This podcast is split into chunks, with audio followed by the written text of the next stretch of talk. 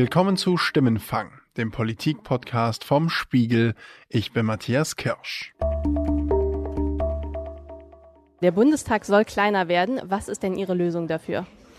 Es gibt keine Lösung, äh, ohne an die Wahlkreise, an die Zahl der Wahlkreise heranzugehen. Hier gibt es ein Totalversagen der regierenden Koalition. Aus Demokratiegesichtspunkten sollten wir die Wahlkreise nicht verkleinern. Ich finde es furchtbar, wenn die Union immer nur Vorschläge macht, von denen sie selber profitiert und nicht bereit ist, sich auch mal auf die anderen zuzubewegen. Also ganz ohne Federn wird keiner der Beteiligten drumherum kommen. Auf jeden Fall muss was passieren. Das war meine Kollegin Maike Gomm. Die war letzte Woche im Bundestag und hat dort verschiedene Abgeordnete gefragt, wie der Bundestag denn eigentlich kleiner werden kann. Denn der Bundestag hat ein Problem. Er ist zahlenmäßig einfach zu groß. Da sind sich auch die meisten Parlamentarier einig. Denn statt 598, wie im Gesetz vorgesehen, sitzen momentan 709 Politiker im Parlament. Und es werden auch immer mehr. Es gibt sogar Umfragen, die vorhersagen, dass im nächsten Bundestag Bundestag über 800 Abgeordnete sitzen könnten. Es braucht also dringend eine Reform des Wahlrechts. Aber genau da ist das Problem, denn Regierung und Opposition werden sich einfach nicht einig. Es kann nicht sein, dass zwei Fraktionen sagen, wir wollen am Gesetzestisch das zurückgewinnen, was wir beim Wähler verloren haben. Ich bin der Überzeugung, dass das Vertrauen in die Demokratie nicht in erster Linie von der Größe abhängt, sondern von unserer Wirksamkeit. Lassen Sie uns einen übergroßen Bundestag verhindern. Lassen Sie uns das Wahlrecht wieder ins Lot bringen. Wir sind dazu bereit. Und auch Sie müssen sich bewegen, nicht nur die CDU, CSU. Vielen Dank für die Aufmerksamkeit. Dabei gibt es das Problem schon lange. Seit 2013 diskutieren die Parteien über eine Reform, passiert ist bislang aber nichts. Warum ist das so? Darum geht es in dieser Folge von Stimmenfang. Wir treffen Mitglieder der Oppositionsparteien, die schon einen Gesetzesvorschlag vorgelegt haben. Ein CSU-Politiker erklärt uns, warum seine Partei diesen Vorschlag aber ablehnt. Und ich spreche mit meinem Kollegen Jonas Scheible, der sich beim Spiegel mit diesem Thema beschäftigt hat. Hallo Jonas. Hallo. Seit Jahren also sagen die Parteien im Bundestag, der Bundestag muss kleiner werden. Trotzdem ist nichts passiert. Und gleichzeitig lässt die Bundestagsverwaltung gerade 400 neue Abgeordnetenbüros bauen. Das ist schon irgendwie eine absurde Situation. Jonas, was läuft denn da eigentlich bei der Reform des Wahlrechts eigentlich schief? Man kann das schon so beschreiben, dass hier ein ganzes System im Grunde dabei ist zu versagen. Umso mehr, weil alle Vertreter die Größe des Problems immer wieder selber beschwören. Im Grunde verhandeln die Fraktionen schon seit 2013, kann man sagen, oder reden sie darüber, ähm, wie man dieses Wahlrecht verändern könnte. Und obwohl sie das tun, sind sie nicht in der Lage, irgendwie einen fraktionsübergreifenden Konsens zu finden und das, das zu lösen. Bevor wir mehr ins Detail noch äh, einsteigen, kannst du vielleicht einmal für uns zusammenfassen, warum ein Bundestag, der immer weiter wächst, der immer größer wird, warum ist da überhaupt ein Problem? Ja, das ist eine gute Frage. Also man könnte natürlich auch argumentieren, eigentlich ist so ein Bundestag ja das edelste, was sich eine Demokratie leistet und das sind die gewählten Volksvertreter und wenn das ein paar mehr sind, dann ist das nicht notwendigerweise problematisch. Aber es gibt im Grunde drei Argumente dafür, warum es so nicht weitergehen kann. Das erste sind die Kosten. Also je mehr Abgeordnete da sitzen, die haben alle Mitarbeiter, die brauchen Büros, die brauchen Büroflächen zum Beispiel, die müssen erstmal da sein. Und das ist teuer, das kostet einfach. Jetzt kann man sagen, naja, das muss sich so eine Demokratie schon auch leisten geben, was sie sich sonst so leistet. Ein anderes Argument ist die Arbeitsfähigkeit. Also so ein Bundestag wird einfach sehr groß. Da sitzen sehr, sehr viele Leute plötzlich in den Ausschüssen. Die müssen sich irgendwie koordinieren und es wird nicht leichter, in den Fraktionen und in den Ausschüssen ähm, dann tatsächlich Entscheidungen abzusprechen. Und dann gibt es schon noch ein drittes Problem ähm, und das ist ein kommunikatives. Also ähm, der Eindruck entsteht natürlich und nicht ganz zu Unrecht, die Parteien und Fraktionen haben einfach keine Lust, sich da selber ins eigene Fleisch zu schneiden. Vielleicht zum Anfang einmal die Frage. Also im Bundeswahlgesetz, da steht festgeschrieben, der Bundestag soll 598 Abgeordnete haben. Das sind ja auch schon eine Menge, aber deutlich weniger, als es tatsächlich sind. Tatsächlich sind es in dieser Legislaturperiode 709, also 111 Abgeordnete mehr, als eigentlich im Gesetz steht.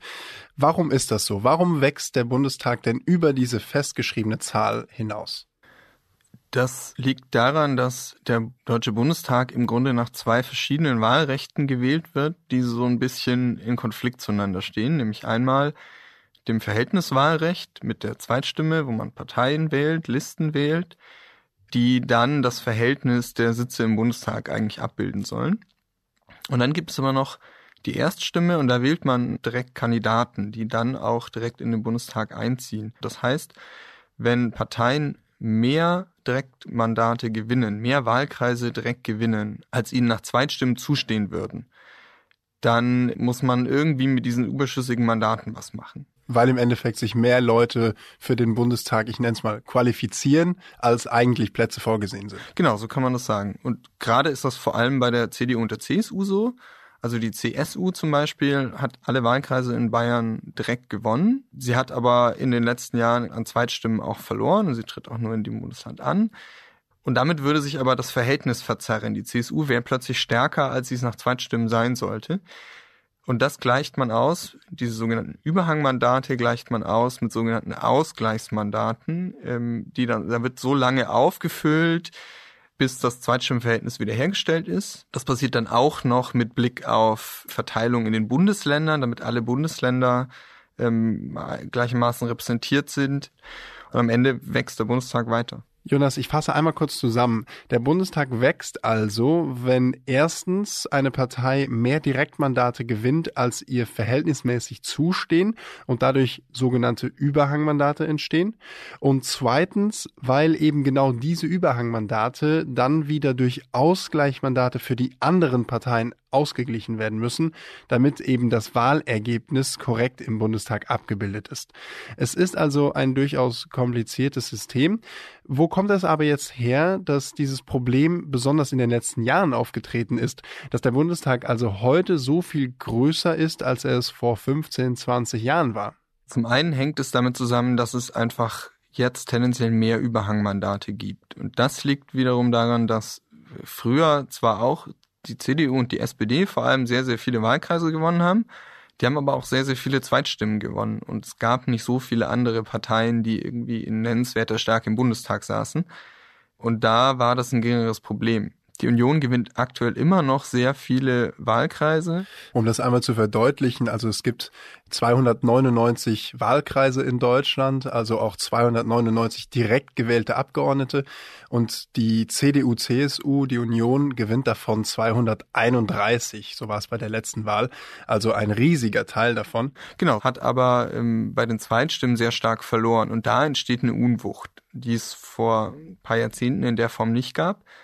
Der zweite Grund ist diese Zuteilung auf die Länder. Also das sorgt nochmal für einen speziellen Ausgleichsbedarf und das ist eine Folge der, oder das ist so festgeschrieben worden in der letzten Wahlrechtsreform. Deswegen steigen die Ausgleichsmandate gerade auch noch so stark. Hm.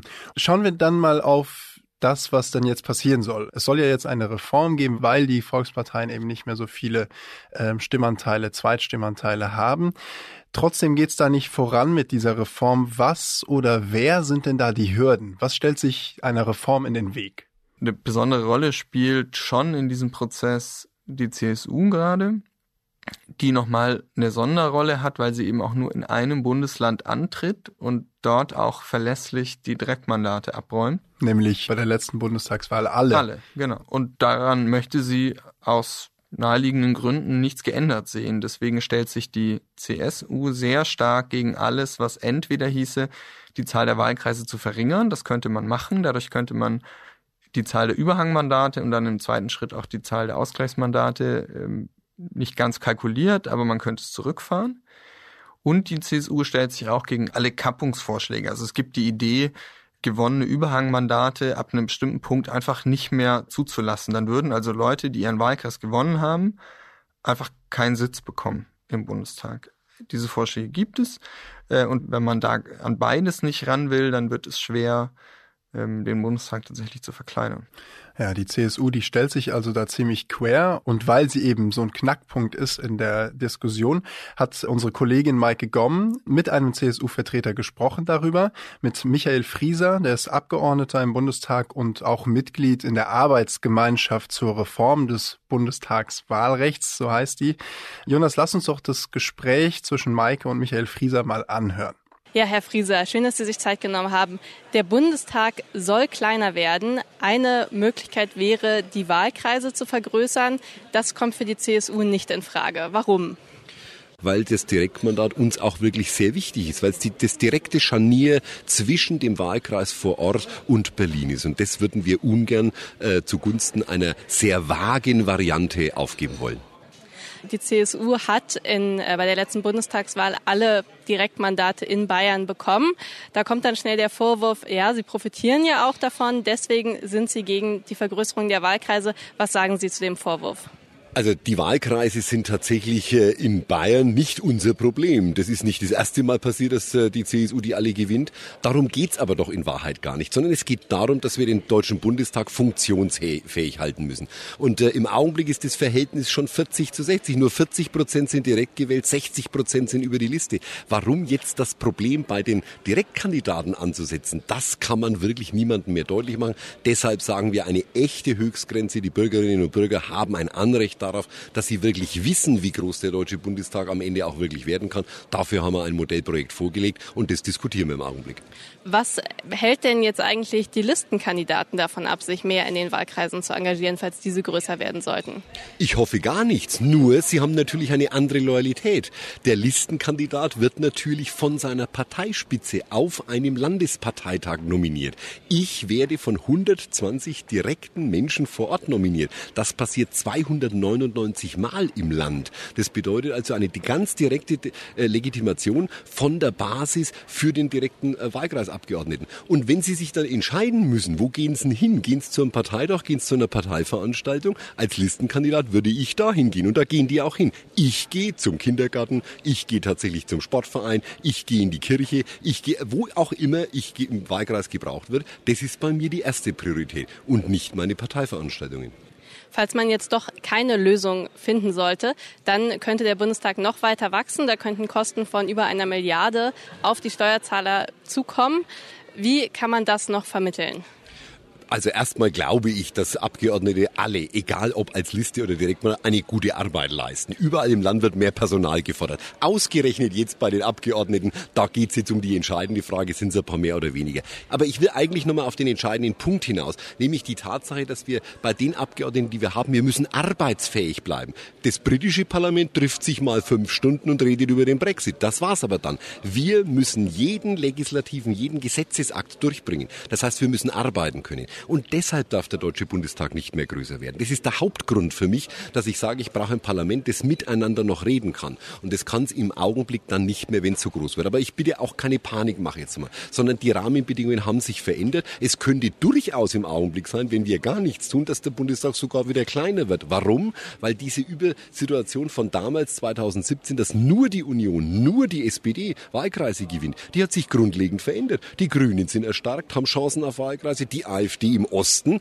strebt sich an, tatsächlich auch Wahlkreise zu übernehmen. Also diese Situation, die so eindeutig zu einer riesig, zu einem riesigen Bundestag führt, ist nicht mehr dieselbe. Trotzdem müssen wir einen Notfallmechanismus einschalten, damit der Bundestag auf jeden Fall nicht weiter wächst. Also der CSU-Abgeordnete Michael Frieser, der sagt, der Bundestag soll im besten Fall zwar nicht größer werden, der soll arbeitsfähig bleiben, aber gleichzeitig will seine CSU auf keinen Fall an die Wahlkreise ran. Kann sich, wenn die CSU so stur bleibt, denn überhaupt etwas ändern an diesem Wahlrecht? Die CSU schließt im Grunde zwei Mechanismen schon mal komplett aus. Das eine ist eben die Vergrößerung der Wahlkreise und die Reduzierung der Wahlkreiszahl. Das andere ist die Nichtzuteilung von Überhangmandaten.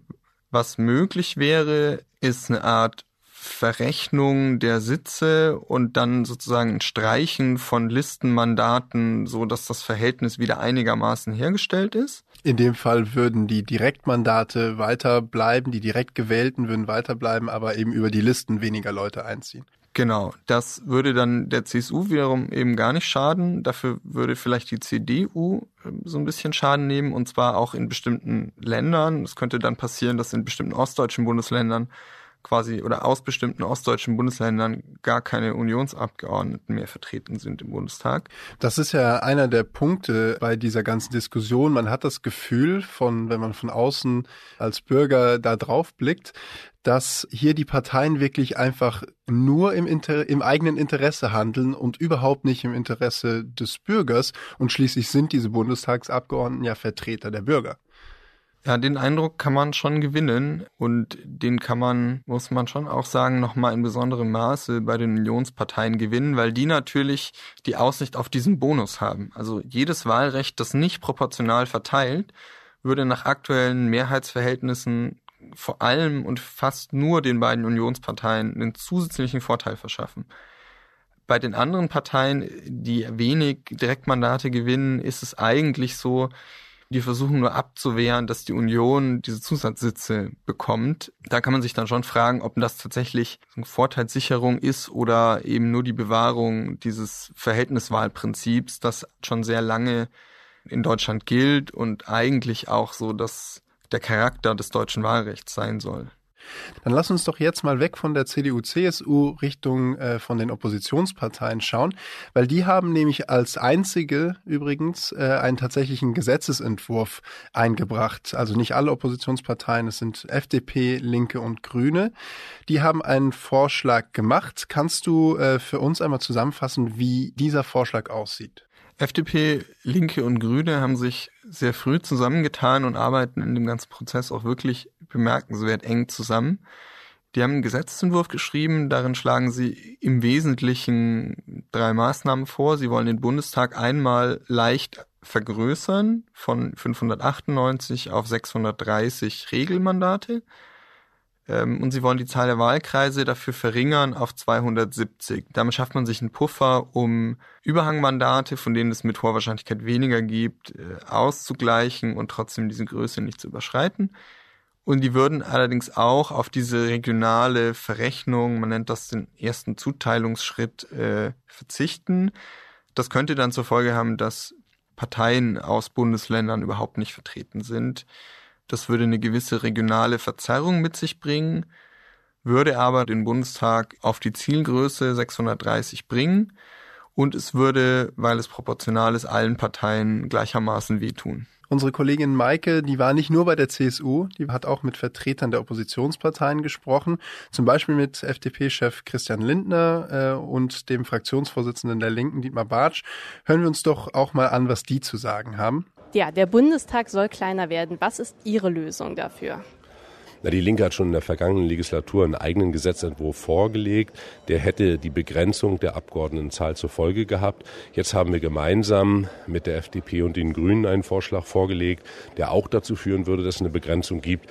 Also die Linke hat ihre Hausaufgaben dort gemacht und es würde auch genau das Ergebnis, was gewünscht ist, bringen. Ich finde auf der anderen Seite, wir dürfen jetzt keine kein Wahnsinn schüren. Es ist nicht so, dass automatisch der Bundestag bei 800 liegen wird. Aber eins ist klar. Hier gibt es ein Totalversagen der regierenden Koalition. Die bringt leider aktuell nichts auf die Reihe. Der Druck des Bundestagspräsidenten ist da und ich erwarte, dass es in den nächsten Tagen einen Vorschlag der Koalition gibt. Es gibt keine Lösung, äh, ohne an die Wahlkreise, an die Zahl der Wahlkreise heranzugehen, weil wir wollen, dass jede Stimme gleich viel wert ist. Äh, die CSU blockiert komplett diese Wahlrechtsreform. Es geht nur um die eigenen Interessen der CSU und darauf darf sich die Mehrheit des Parlaments im Interesse der Bürgerinnen und Bürger nicht einlassen. Wir brauchen ein Wahlrecht, das fair ist und nicht nur CSU-Interessen dient. Dietmar Bartsch und Christian Lindner sehen in der CSU also einen klaren Sündenbock. Unsere Kollegin Maike hat dann auch noch mit dem grünen Abgeordneten Harald Ebner gesprochen. Es ist uns völlig bewusst, dass das Reduzieren von Wahlkreisen keine triviale Sache ist. Aber eines ist sie nicht, und zwar eine Entfernung der Abgeordneten von ihren Wählerinnen und Wählern. Und woran hapert es dann aktuell noch? Momentan hapert es daran, dass, äh, ich sage es mal ganz krass, dass die Union eine Lösung möchte, die nur ihr frommt und allen anderen nicht. Und so können wir nicht wetten in dieser Republik. Wir müssen schon Interessen ausgleichen. Und wenn wir das aufgeben, äh, Interessen auszugleichen, dann äh, geben wir auch ein Stück unseres Demokratieverständnisses auf. Das ist nicht unser Weg. Dieser Gesetzesentwurf, du hattest ihn ja angesprochen von FDP, Grünen und Linken, wäre der denn eine Garantie für einen kleineren Bundestag? Nein, der wäre auch keine Garantie für einen kleineren Bundestag. Der würde mit hoher Wahrscheinlichkeit dazu führen, dass der Bundestag kleiner wird als heute. Der würde in sehr vielen denkbaren Fällen dazu führen, dass der Bundestag nicht größer wird als diese 630 vorgesehenen Abgeordneten. Er würde im Übrigen auch allen Parteien gleichermaßen wehtun. Aber es könnte theoretisch abhängig vom Wahlergebnis ähm, immer noch so sein, dass der Bundestag deutlich anwächst. Wahrscheinlich nicht so stark wie nach dem jetzigen Wahlrecht, aber so ganz kann das am Ende auch keiner, keiner kalkulieren. Okay, dann lass uns doch zum Abschluss einen Ausblick wagen. Das ist ja nicht immer so einfach, aber das Thema ist ja hochgekocht wieder in den letzten Wochen, weil konkret zur Diskussion stand, schafft man es jetzt noch eine Wahlrechtsreform hinzubekommen in dieser Legislaturperiode. Wie beurteilst du das? Ist es noch möglich, in dieser Legislaturperiode was zu machen? Also es ist sehr unwahrscheinlich, dass sich in der Legislaturperiode noch wirklich Bahnbrechendes tut mit Blick auf die nächste Wahl. Theoretisch wäre das möglich, theoretisch hätte man jetzt noch Zeit. Ähm, und Wolfgang Schäuble, der Bundestagspräsident, versucht auch mit öffentlichem Druck dazu zu drängen, dass sich noch was tut. Aber schafft es auch nicht, seine eigene Partei, die CDU, zum Umdenken zu bewegen? Er schafft es zumindest nicht, sie zu sehr weitreichenden Zugeständnissen zu bewegen. Und andererseits schafft er es auch nicht, die Oppositionsfraktionen, mit denen man sich gerne einigen würde, ähm, zu Zugeständnissen zu bewegen. Und dazwischen steht noch die SPD, die sich überhaupt erstmal intern einigen muss. Wenn im kommenden Jahr, Herbst 2021, regulär äh, das nächste Mal gewählt wird, dann ist es ja ganz gut möglich, dass mehrere Parteien ungefähr, also nicht gleich viele Stimmen haben, aber in die gleiche Richtung, also dass diese Zersplitterung nochmal weitergeht. Es wird ja von so Zahlen wie 800 Abgeordnete geredet. Wäre das tatsächlich ein realistisches Szenario, wenn diese Zersplitterung unter den Parteien so weitergeht wie bisher? Ja, diese 800 Abgeordneten sind so eine magische Zahl, die jetzt immer kursiert. Ja, das kann passieren. Ähm, es könnten auch 850 werden oder 870 oder 900. Das ist jetzt alles, ähm, so wie die politische Wirklichkeit gerade aussieht, nicht ausgeschlossen. Wie viele Sitzplätze gibt es eigentlich gerade im Bundestag? Das ist eine gute Frage. Ich nehme an, so viele wie Abgeordnete, der, der wird ja dann der Plenarsaal auch immer extra nochmal umgebaut, aber ich weiß gar nicht, ob die so ein paar Überhangsitze schon eingebaut haben. Dann müsste man mal herausfinden, ob überhaupt genug Platz ist, genug Beinfreiheit für 800 oder sogar mehr Abgeordnete. Jonas, vielen Dank dir für deine Einschätzung. Danke, sehr gerne. Das war Stimmenfang, der Politik-Podcast vom Spiegel. Die nächste Episode von Stimmenfang hören Sie wie immer ab nächstem Donnerstag auf spiegel.de, bei Spotify, Apple Podcast oder sonstigen Podcast-Apps. Wenn Sie uns Feedback schicken möchten, schreiben Sie uns einfach eine Mail an stimmenfang.spiegel.de oder nutzen Sie unsere Stimmenfang-Mailbox unter 040 380 80 400. An die gleiche Nummer, also 040 380 80 400, können Sie uns auch eine WhatsApp-Nachricht schicken. Diese Folge wurde produziert von Maike Gomm, Jasmin Yüksel und mir, Matthias Kirsch. Danke für die Unterstützung an Philipp Fackler, Sebastian Fischer, Lena Jessen, Johannes Kükens, Sebastian Spalleck und Matthias Streitz. Die Stimmenfangmusik kommt wie immer von Davide Russo.